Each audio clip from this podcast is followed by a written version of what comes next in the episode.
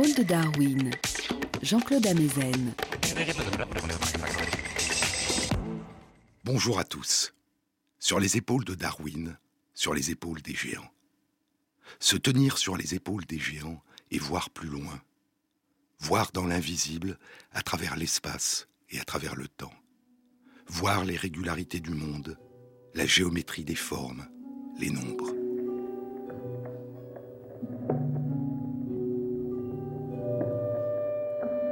Les mathématiques, est-ce que nous les découvrons ou est-ce que nous les inventons demandait récemment l'astrophysicien Hubert Reeves. C'est une question, poursuit Reeves, qui remonte à l'Antiquité grecque, à Platon et à Aristote.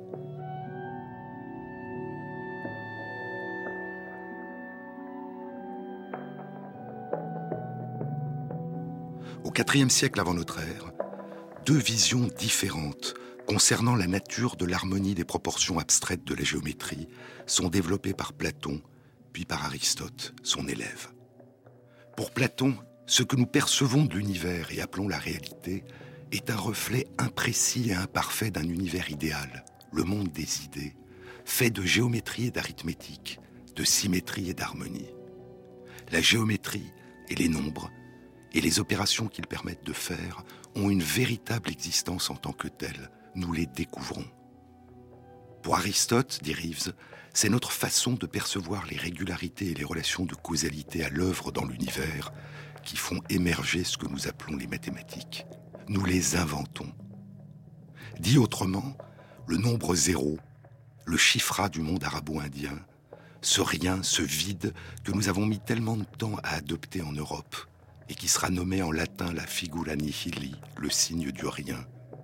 Le zéro correspond-il à une réalité dans notre monde? Ou est-ce une abstraction, une création de notre esprit qui s'est révélée extrêmement utile pour rendre compte de certaines de nos représentations de la réalité? Est-ce que nous découvrons les mathématiques comme l'explorateur Americo Vespucci a découvert et révélé aux Européens l'existence du continent américain, ou est-ce que nous les inventons? C'est un dialogue récent entre deux astrophysiciens, Hubert Reeves et Michel Cassé, à propos d'une exposition qui a lieu jusqu'en mars à la Fondation Cartier pour l'art contemporain à Paris. L'exposition est intitulée Mathématiques, un dépaysement soudain. Une exposition qui explore les relations entre la beauté des mathématiques et les arts, qui fait entrer en résonance l'émotion et la raison. Michel Cassé répond à Hubert Reeves en citant le mathématicien Alain Cohn. Le réel. Le réel est la somme des possibilités imaginaires. Il n'y a pas une seule réalité, poursuit Michel Cassé, mais une superposition de réalités différentes et complémentaires. Chacune est une parcelle et une métaphore, une analogie de ce que nous appelons la réalité. Mais penser que les nombres existent en tant que tels, ou penser qu'ils ne sont qu'une des manières que nous avons de nous représenter la réalité, ce n'est pas la même chose, répond Reeves. Est-ce que 5, est-ce que le chiffre 5 existe, poursuit Reeves Je sens bien que oui, c'est une intuition profonde, et nous savons bien que les lois de la nature, les lois de la biologie, de la chimie, de la physique, opéraient déjà au temps des dinosaures, alors qu'il n'y avait aucun être humain pour les penser. Mais est-ce que 5 existe? Le chiffre 5, où existe-t-il? La question que cela nous pose ne concerne pas le chiffre 5, mais la signification même du mot exister, dit Reeves. Que veut dire le mot exister pour un nombre ou pour une formule mathématique? Y a-t-il un endroit quelque part, ailleurs que dans la pensée, où le chiffre 5 existe en tant que tel?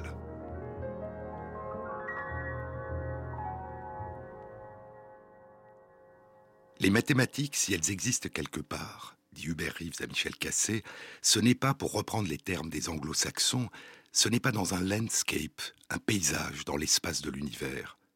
Ce n'est pas non plus dans un timescape, dans un paysage temporel, mais dans un mindscape, dans un paysage de l'esprit, dans l'esprit humain, en nous. Ce dialogue peut paraître étrange, mais il pose une question fondamentale concernant notre exploration et notre compréhension de ce que nous appelons la réalité. Si ce que les mathématiques nous permettent de découvrir ou d'inventer, ce sont, comme le dit Michel Cassé, différentes dimensions, partiellement superposable de la réalité, alors une attention particulière doit être portée à ce que l'une de ces dimensions n'ait pas pour effet de nous masquer les autres. Dans un article publié en 1972 dans la revue Science, le prix Nobel de physique Philip Anderson écrivait Le comportement d'un grand ensemble complexe de particules élémentaires ne peut être compris si on ne tient compte que des seules propriétés de ces particules. À chaque niveau de complexité, des propriétés entièrement nouvelles apparaissent et la compréhension du nouveau comportement nécessite de nouvelles recherches fondamentales. À différents niveaux de complexité, une transition a lieu. Une augmentation de la quantité se traduit soudain par un changement au niveau de la qualité. À certains seuils, un plus grand nombre des mêmes éléments et un plus grand nombre d'interactions entre ces éléments transforment soudain l'ensemble, le rendant différent, autre. De nouvelles lois, de nouveaux concepts, de nouvelles généralisations sont nécessaires, qui demandent autant d'inspiration et de créativité qu'il en fallait au niveau précédent pour les comprendre, pour les imaginer. Le tout devient non seulement plus que la somme des parties, mais aussi très différent de la somme de ses parties. Des transitions de phase, des passages soudains, des basculements d'un état à un autre vont survenir. Puis Philip Anderson évoque la nécessité et la richesse des approches transdisciplinaires. Ce que prétendait un article récent n'est pas exact, dit-il. Il n'est pas exact que nous devions chacun cultiver notre propre vallée, et que nous ne devions pas essayer de construire des routes pour passer d'une montagne à l'autre.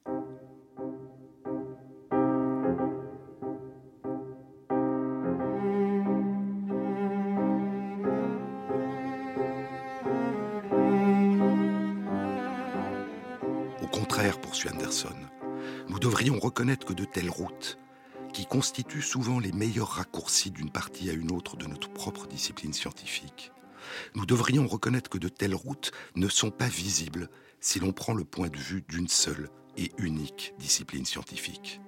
Ce que dit Anderson, c'est que pour les construire, pour les imaginer, ces routes jusqu'alors invisibles, on gagne à explorer le monde à l'aide d'autres disciplines scientifiques, avec d'autres chercheurs.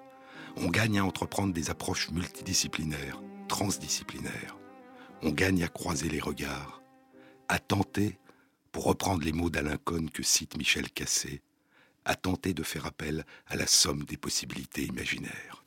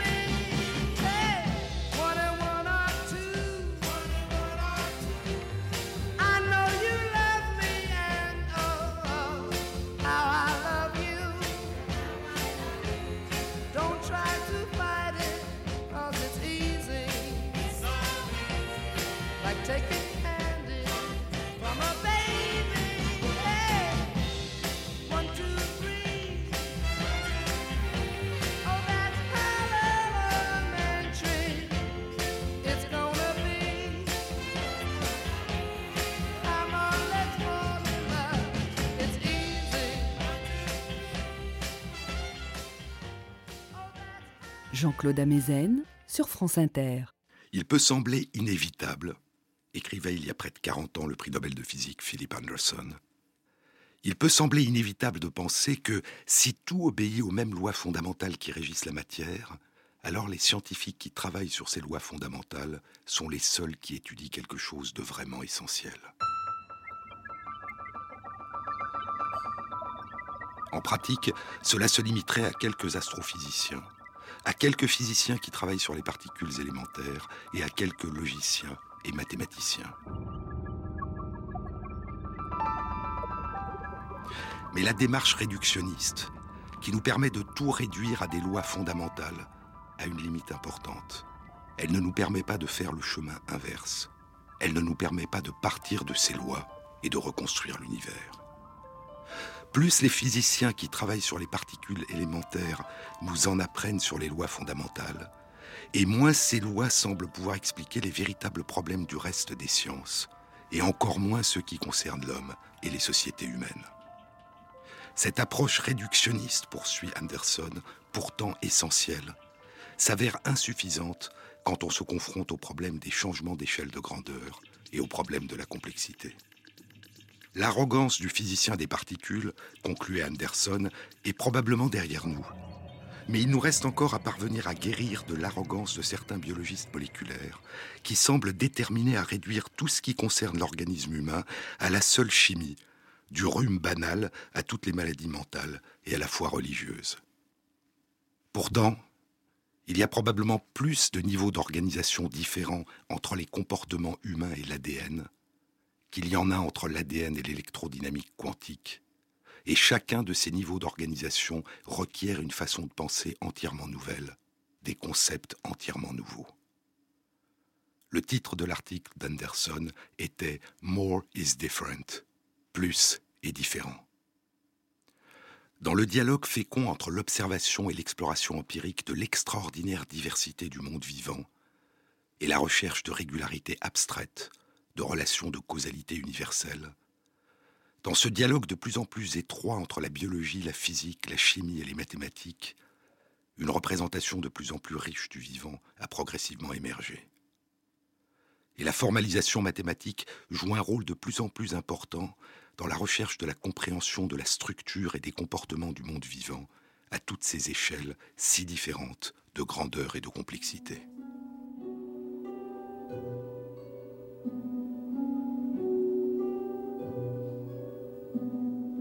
Il y a un peu plus de 150 ans, dans son livre De l'origine des espèces, Darwin écrit que sa théorie de l'évolution causera une révolution considérable dans le domaine de l'histoire naturelle, c'est-à-dire dans le domaine des sciences du vivant.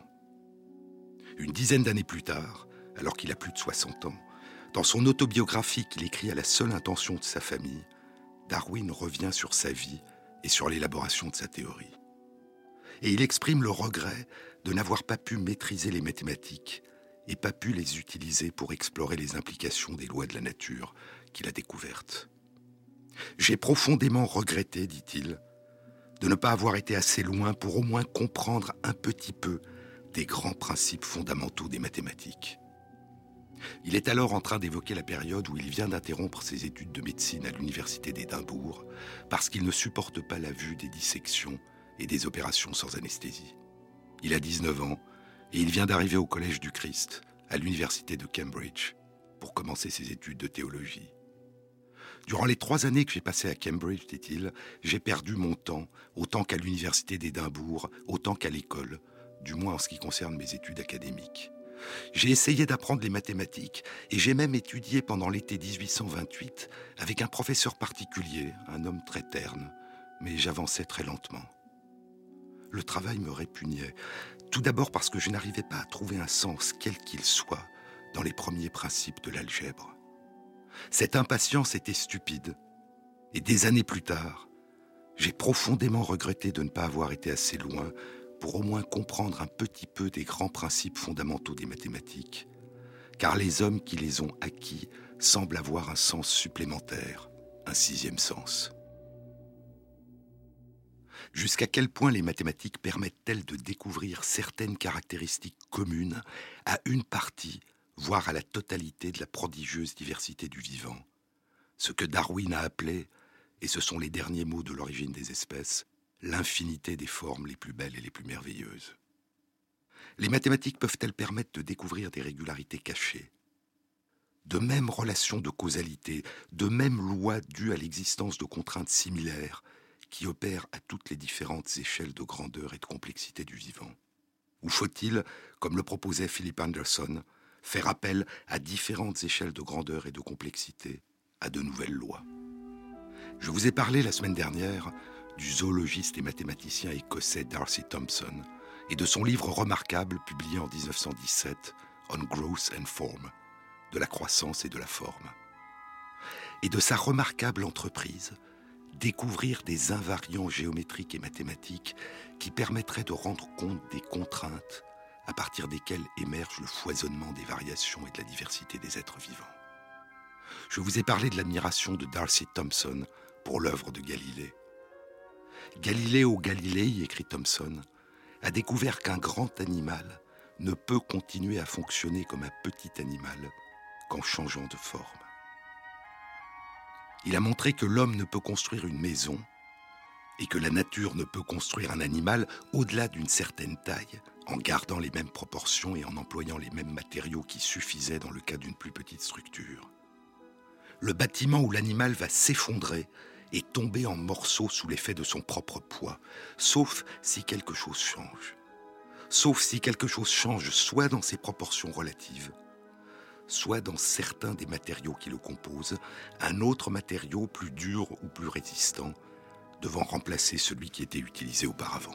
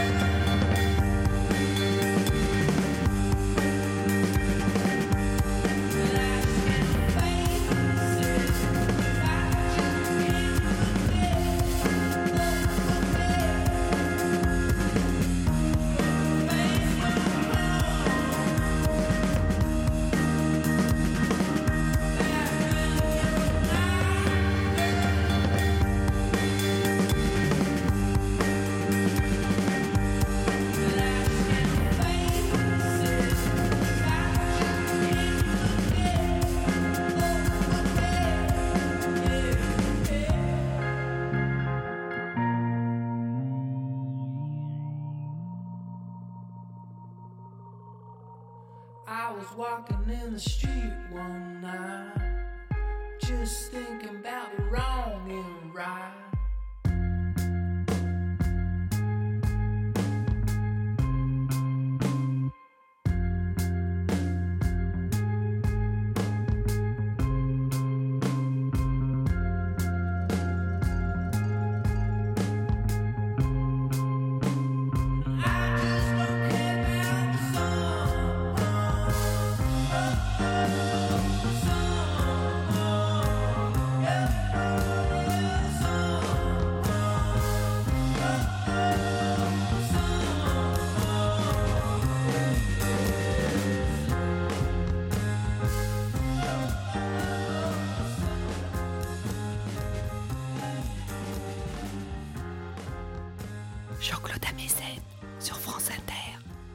Ce que Galilée a montré à la fin de sa vie, je vous en avais parlé la semaine dernière, c'est que lorsque la taille d'un animal augmente, sa surface extérieure augmente comme le carré des dimensions de son corps, alors que son volume et donc son poids augmentent comme le cube des dimensions de son corps.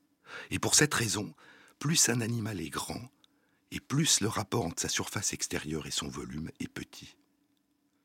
Le rapport entre sa surface extérieure et son volume, c'est-à-dire le rapport surface extérieure divisé par le volume, est inversement proportionnel à l'augmentation des dimensions de son corps. Et donc, à mesure que des animaux grandissent, aussi bien au cours de leur propre existence qu'au cours des temps longs de l'évolution du vivant, à mesure que des animaux explorent le champ de leurs dimensions possibles, quelque chose d'important change à mesure qu'ils grandissent. C'est le rapport entre leur surface extérieure et leur volume. Et si les matériaux qui les composent ne changent pas, si la densité de leur corps reste la même, le rapport entre la surface extérieure de leur corps et leur poids va diminuer de la même manière que le rapport entre leur surface extérieure et leur volume. Il y a une très grande variété de dimensions parmi les animaux. Considérons une classe d'animaux, celle des animaux vertébrés terrestres, les animaux à vertèbres qui vivent sur le sol. Le plus petit animal vertébré terrestre connu à ce jour est un amphibien qui vit en Papouasie-Nouvelle-Guinée. Sa découverte a été publiée ce mois-ci dans la revue PLOS ONE. C'est une toute petite grenouille de moins de 8 mm de longueur. Le plus grand vertébré terrestre est l'éléphant, dont les dimensions en hauteur et longueur sont de l'ordre de plusieurs mètres. Il y a donc entre ces deux vertébrés terrestres une différence dans la taille, dans les dimensions du corps, de l'ordre d'un facteur environ 10 000. Imaginons que la petite grenouille de Papouasie-Nouvelle-Guinée devienne aussi grosse qu'un éléphant. Le volume et donc le poids de cette grenouille géante serait dix mille fois plus lourd par rapport à la surface de son corps. Le rapport entre sa surface extérieure et son volume serait dix mille fois plus petit qu'il ne l'est chez la minuscule grenouille. Mais la forme de cette minuscule grenouille n'est pas la même que la forme de l'éléphant. Au cours de l'évolution du vivant, la forme change avec la taille des animaux. Ce qu'a montré Galilée il y a quatre siècles, c'est que cette disproportion qui croît régulièrement entre la surface et le volume du corps, entre la surface et le poids du corps, à mesure qu'un corps grandit sans changer de forme, cette loi de la géométrie et de la physique des solides qui s'applique aussi au corps vivant, crée des contraintes. Et ces contraintes, à partir de certains seuils, ne permettront à des animaux d'augmenter en taille qu'à la condition qu'ils changent à la fois de forme extérieure et d'architecture interne. À partir d'une certaine masse, et donc d'un certain poids, dit Galilée, les os d'un animal terrestre ne pourraient plus soutenir l'animal parce que la résistance d'un os est directement proportionnelle à une surface, la surface de la section de l'os. Au-delà d'une certaine taille, les os ne permettront à l'animal de ne pas être écrasé au sol qu'à la condition que ces os s'épaississent de manière disproportionnée. Et un changement similaire se produit au-delà d'une certaine taille pour un arbre. La base de son tronc s'élargit de manière disproportionnée par rapport à sa hauteur, et il a une forme extérieure moins élancée qu'un arbre plus petit ou plus jeune.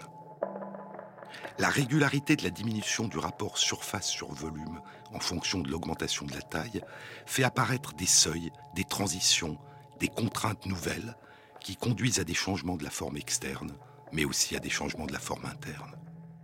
Et il y a eu de nombreuses transitions de cette sorte au cours de la longue évolution du vivant. Mais il y a d'autres implications encore à cette disproportion qu'a mise en évidence Galilée. Il n'y a pas que le poids de l'animal qui entre en ligne de compte. Il y a aussi cette propriété universelle qui caractérise les êtres vivants, d'être ouverts en permanence sur leur environnement, d'y puiser leur énergie.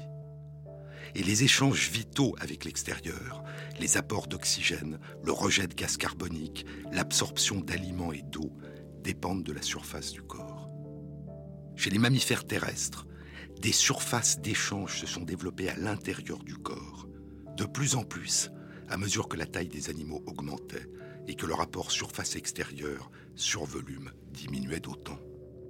Les ramifications de nos bronches et les alvéoles de nos poumons les ramifications et les arborescences de nos vaisseaux sanguins qui apportent l'oxygène et les nutriments à toutes les cellules de notre corps, les replis et les innombrables invaginations de notre tube digestif.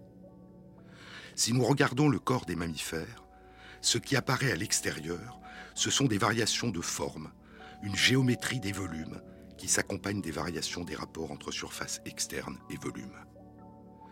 Mais si nous regardons à l'intérieur, comme si ces animaux étaient devenus transparents, c'est une autre forme de géométrie interne, une autre forme d'architecture qui se déploie à mesure que les corps grandissent. Une géométrie en arborisation, d'immenses réseaux d'embranchements successifs dont le nombre augmente à mesure que le diamètre des branches diminue. Et les réseaux les plus spectaculaires sont réalisés par les ramifications du système des vaisseaux sanguins. Le déploiement à l'intérieur du corps d'une géométrie en fractale qui reproduit à chaque échelle de grandeur la même structure et la même forme. Ce concept de fractal que le mathématicien Benoît Mandelbrot présentera trois siècles après les découvertes de Galilée.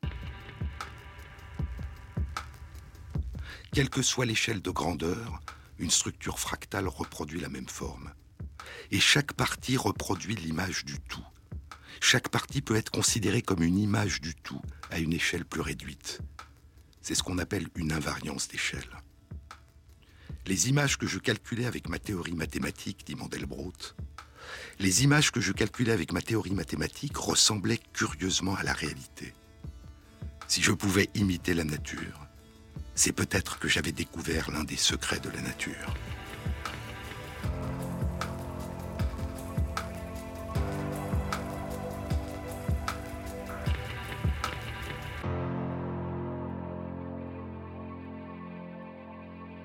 En 1967, à l'âge de 43 ans, Benoît Mandelbrot publie dans la revue Science un article dont le titre est à première vue étrange. Quelle est la longueur de la côte de Bretagne? À chaque échelle de grandeur, on redécouvre le même type d'irrégularité dans les contours des côtes rocheuses de la Bretagne. Des formes qui se brisent, se fracturent, d'où le terme de fractal, en parties qui constituent chacune un modèle de l'ensemble à plus petite échelle. Et les dimensions à chaque échelle, dit Mandelbrot, ne sont pas des nombres entiers, mais des fractions. La longueur de la côte de Bretagne est une longueur finie, mais incomplètement mesurable. Non définissable, dit Mandelbrot. Chaque mesure, à une échelle plus petite, rajoute une dimension de longueur due à la révélation de l'irrégularité des contours.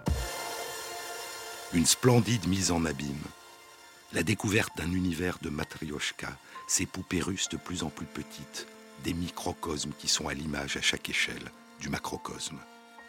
La répétition à chaque échelle de grandeur d'une même opération, une itération toujours recommencée, qui produit ces reflets sans fin, ces vertiges.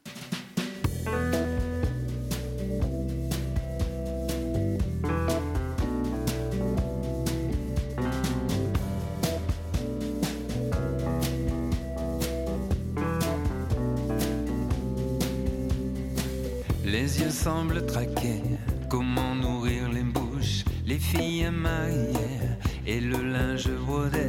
V'là les automobiles jusque sous nos fenêtres. Dieu veuille m'excuser, la lumière est mourante. Il faut vendre la terre, il faut vendre les prêts.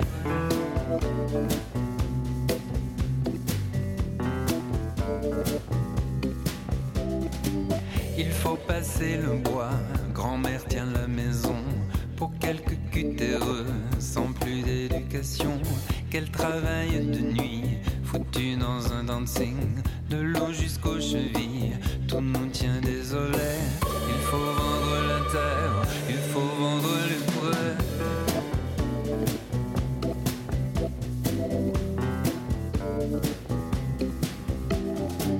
Enfant d'histoire d'amour, enfant de la liqueur Nous avons tant d'ennuis, ne blâmez pas le père. Voilà le temps de vivre par les choses éphémères. Il faut vendre la terre, il faut vendre les prêts.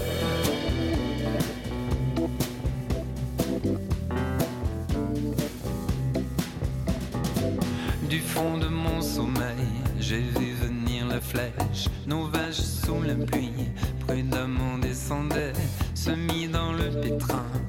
faire ce qu'on leur dit. Les cœurs brûlants de fièvre, misère au nom de Dieu. Il faut vendre la terre, il faut vendre les prêts.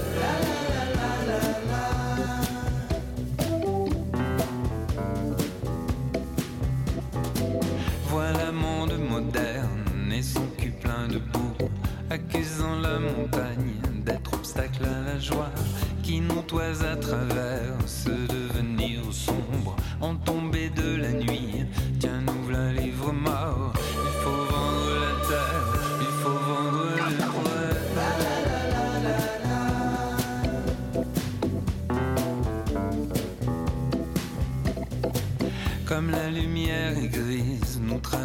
les prés. Quand récité par cœur et souvenir des lieux, reste de vie stagnant, comme reste une eau morte.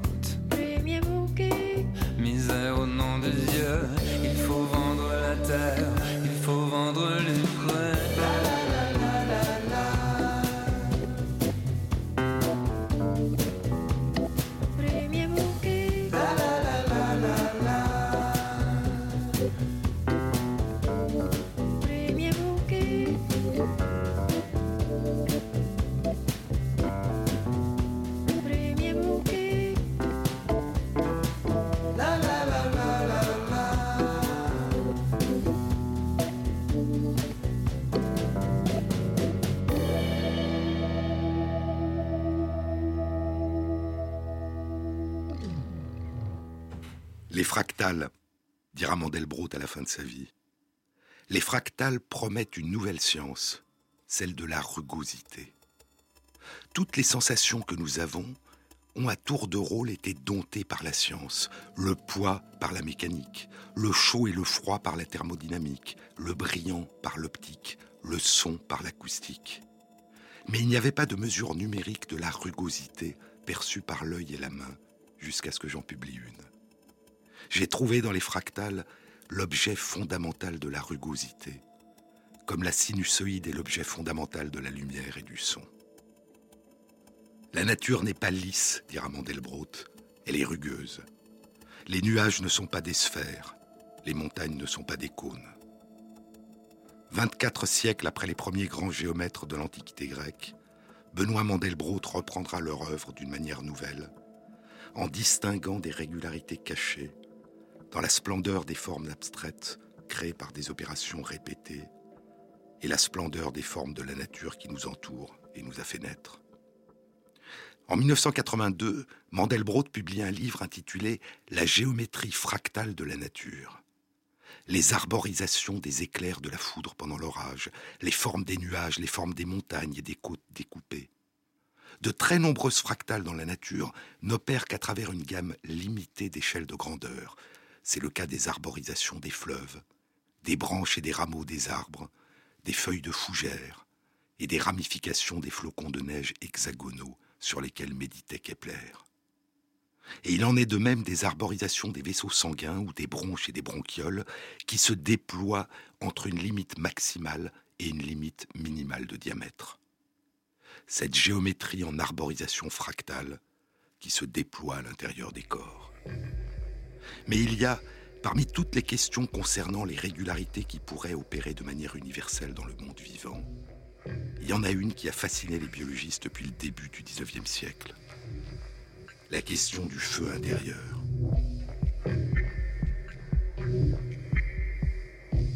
Cette propriété qui caractérise le vivant d'être ouvert sur l'environnement et d'y puiser son énergie, les combustibles qui lui permettent de faire brûler son feu intérieur et de poursuivre son existence ce qu'on appelle le métabolisme de base, la production et la consommation d'énergie à l'état de repos, indépendamment du surcroît d'énergie produit et consommé lors des efforts. Le feu de la vie, c'est le titre du livre publié en 1961 par le chimiste Max Kleiber, et dans lequel il présente une loi qu'il a découverte 30 ans plus tôt, et qu'on appellera la loi de Kleiber. On sait depuis longtemps qu'un petit animal par unité de masse pour chaque gramme de son corps, brûle plus d'énergie et a besoin d'une plus grande quantité de nourriture quotidienne qu'un gros animal. Un petit animal doit manger chaque jour l'équivalent du poids de son corps en nourriture ou plus, alors qu'un gros animal ne doit manger que 10% du poids de son corps. Et donc, il semble que plus un animal a une taille importante, et moins il a besoin de produire et de consommer d'énergie, moins son feu intérieur est intense par unité de surface, de volume et de poids. Autrement dit, si nous pouvions rendre les animaux transparents, et que le métabolisme de base se traduise par une flamme visible, nous verrions en chaque point du corps le feu intérieur brûler moins intensément, même si la flamme totale en raison de l'augmentation de la taille, de la surface et du volume du corps est bien sûr plus grande. Le temps. Le temps est un feu qui me consume, dit Borges, mais je suis le feu. Durant les cinq minutes qui viennent, dit le biologiste Craig White, durant les cinq minutes qui viennent, notre feu intérieur va brûler environ 350 joules d'énergie par kilogramme de poids de notre corps. Pendant cette même période, pendant ces mêmes cinq minutes, une souris brûlera près de dix fois plus d'énergie que nous par unité de poids. Et au contraire, un éléphant de 4 tonnes brûlera près de moitié moins d'énergie que nous par kilo de poids de son corps. Mais cette variation suit-elle une loi générale? En 1839, deux physiologistes, Sarus et Rameau, proposent l'idée que la chaleur, l'un des effets de la production d'énergie et donc du métabolisme, se dissipe par l'intermédiaire de la surface extérieure du corps. La chaleur perdue par le corps dépendrait donc de la surface corporelle. Et le métabolisme, la production de chaleur qui compense cette perte, varierait donc proportionnellement à la surface corporelle et non pas au poids. Mais ces mesures sont-elles exactes? Et si oui, s'agit-il d'une loi universelle? En 1916, le physiologiste danois August Krog, qui recevra quatre ans plus tard le prix Nobel de physiologie et de médecine, propose que le métabolisme dépend non pas de la surface corporelle, mais de la masse, du poids. Et le métabolisme ne varie pas directement en fonction de la masse, dit Krog, mais de la masse élevée à une puissance donnée, disons à la puissance x. Si x est égal à 1, le métabolisme varie en proportion directe de la variation de poids. Le rapport métabolisme sur poids demeure le même à toutes les échelles de grandeur, et la relation entre les deux grandeurs forme sur un graphe une droite. Si x n'est pas égal à 1, le rapport entre métabolisme et poids varie de manière régulière, mais pas dans les mêmes proportions aux différentes échelles de grandeur. La relation entre les deux sur un graphe va dessiner une courbe. Et Auguste Krog propose que l'exposant X n'est pas le même dans les différentes branches du vivant. Pas la même chez les animaux à sang chaud, les mammifères et les oiseaux, que chez les animaux à sang froid, dont le métabolisme ne maintient pas constante la température du corps, comme les insectes, les poissons les amphibiens, les reptiles. Le métabolisme varie en fonction du poids dans l'ensemble du monde vivant, dit Krog. C'est une loi générale. Mais la relation entre métabolisme et poids n'est pas la même dans différentes branches du monde animal.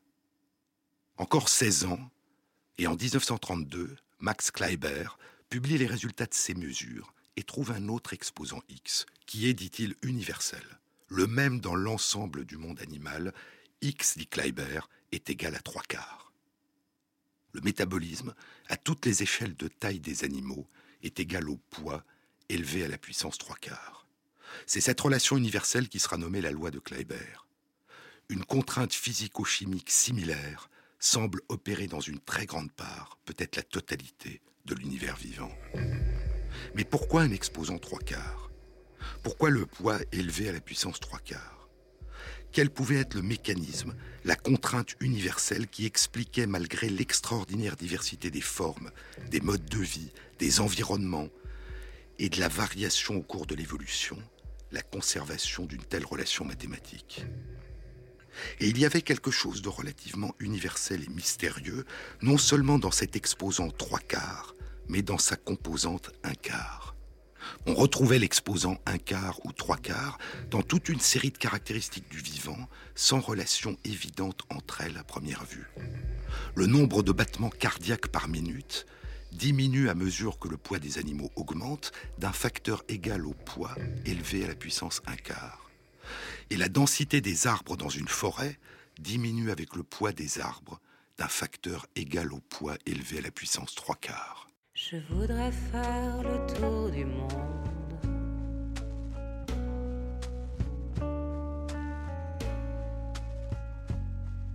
Par les Indes, le Pacifique.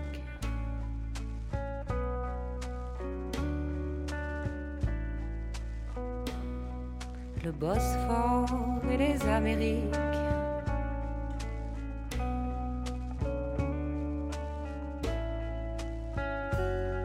retrouver quelques personnages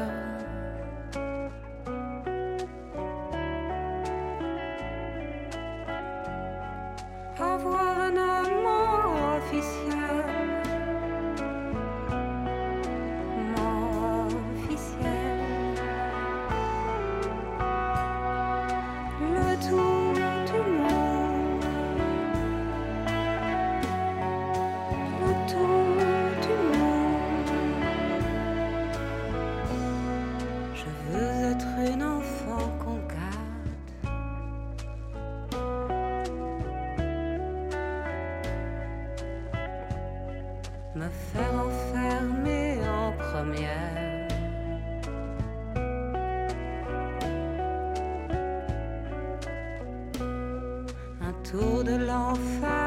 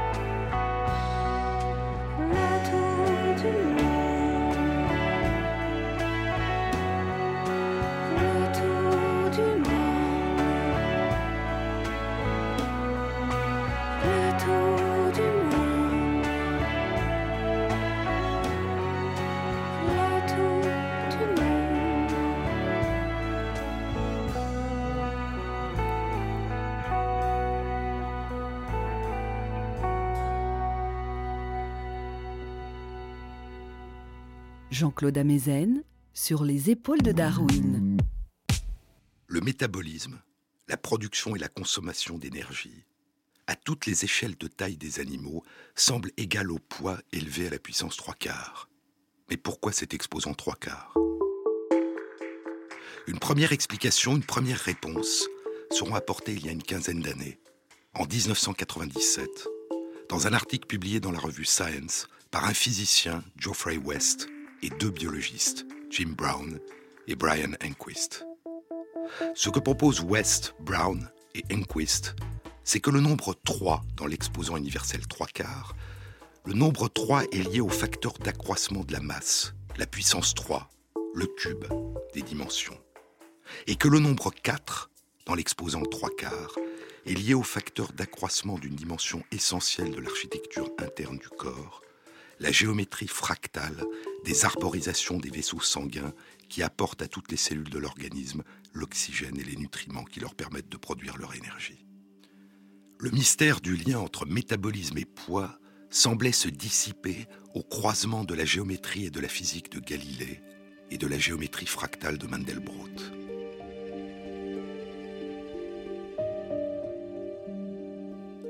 Brian Enquist et différents collaborateurs retrouveront ces relations dans la géométrie des réseaux vasculaires chez les plantes. La splendeur de la géométrie fractale des contraintes de construction de la vascularisation qui parcourt et nourrit les corps apparaissait soudain comme la contrainte universelle, invisible, enfouie à l'intérieur des corps. Une contrainte d'une extraordinaire simplicité qui paraissait expliquer un nombre extraordinairement divers de comportements du monde vivant. Mais comment se fait-il que cet exposant trois quarts soit retrouvé chez des organismes unicellulaires si c'est la structure fractale des vaisseaux qui parcourent et nourrissent le corps qui en est la raison Les organismes unicellulaires sont dépourvus de réseaux vasculaires. Est-ce qu'il y aurait d'autres contraintes, inconnues, autres que la géométrie fractale de la vascularisation qui expliquerait cet exposant trois quarts? Ou est-ce que l'universalité apparente de l'exposant trois quarts pouvait résulter d'erreurs de mesure? Depuis l'année 2007, plusieurs articles scientifiques ont commencé à remettre en question l'universalité de l'exposant trois quarts, en trouvant d'autres exposants, deux tiers, voire un, chez des plantes et des animaux à sang chaud ou à sang froid, en fonction de l'échelle de grandeur de leur taille. Il y a un an, une étude très complète est publiée dans la revue Nature par des chercheurs de l'université Harvard et l'université de Californie. Ils ont étudié les relations entre le métabolisme de base et le poids du corps dans une classe particulière d'animaux, les mammifères. Ils ont étudié 447 espèces de mammifères, dont le poids varie d'un facteur de plus de 100 000. À titre d'exemple, un éléphant a en moyenne un poids 200 000 fois plus grand que celui d'une souris, alors qu'il n'a besoin d'ingérer et de consommer que 15 000 fois plus d'énergie qu'une souris.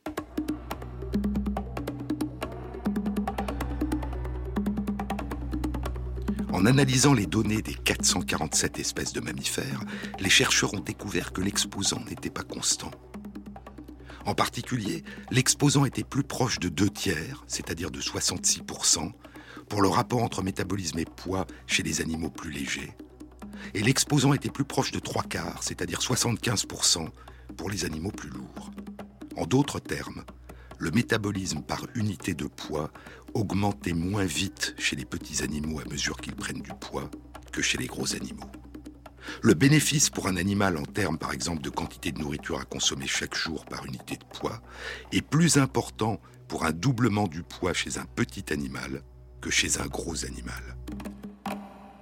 La relation entre augmentation du métabolisme de base et augmentation du poids n'est pas une relation régulière qui serait indépendante de la taille, du volume et du poids. À partir d'un certain seuil d'augmentation du poids, une transition se produit. Et cette étude suggère un autre phénomène intéressant. À mesure que le poids des mammifères augmente, le métabolisme augmente d'abord comme le poids élevé à la puissance 66%, puis comme le poids élevé à la puissance 75%, et pour les très grands poids, la courbe obtenue sur le graphe suggère que l'exposant s'approcherait de 100%, c'est-à-dire de 1. Puis, à partir d'un autre seuil, l'exposant dépasserait 1. En d'autres termes, à partir de ce seuil, pour un mammifère, toute augmentation en poids s'accompagnerait d'une augmentation plus importante encore de son métabolisme par unité de poids. L'effet bénéfique de l'augmentation de poids, la diminution de l'intensité moyenne du feu intérieur qui brûle dans le corps, bénéfice dont l'augmentation va en diminuant à mesure que le poids augmente, s'inverserait soudain, cessant d'être un bénéfice et devenant au contraire soudain un manque qui irait en augmentant à mesure que le poids augmenterait. Ce basculement, tel que le projette la courbe qu'ont réalisé les chercheurs, surviendrait pour un mammifère dont le poids dépasserait 100 tonnes. De manière étonnante, écrivent-ils en conclusion de leur article, c'est à peu près le poids de la baleine bleue, dont on pense qu'elle est le plus grand et gros animal qui ait vécu sur Terre à ce jour. Ce que ces recherches suggèrent, c'est que ces contraintes énergétiques métaboliques ont peut-être constitué l'une des frontières, l'un des obstacles à l'exploration par les animaux du champ des échelles de taille possible. Comme le montrait Galilée il y a quatre siècles, et Darcy Thompson il y a un siècle, et comme le disait Philip Anderson il y a 40 ans, dans le monde vivant comme dans le monde inerte, more is different, plus est différent. Darwin aurait probablement été surpris, mais surtout heureux, d'apprendre que les lois de l'évolution qu'il avait élaborées inscrivaient les variations infinies de la diversité et de la contingence non seulement dans le cadre des contraintes de l'adaptation à l'environnement, mais aussi dans le cadre de contraintes internes qui font appel à ces lois de la géométrie, des mathématiques et de la physique, dont il disait regretter ne pas avoir pu ou voulu les explorer plus avant.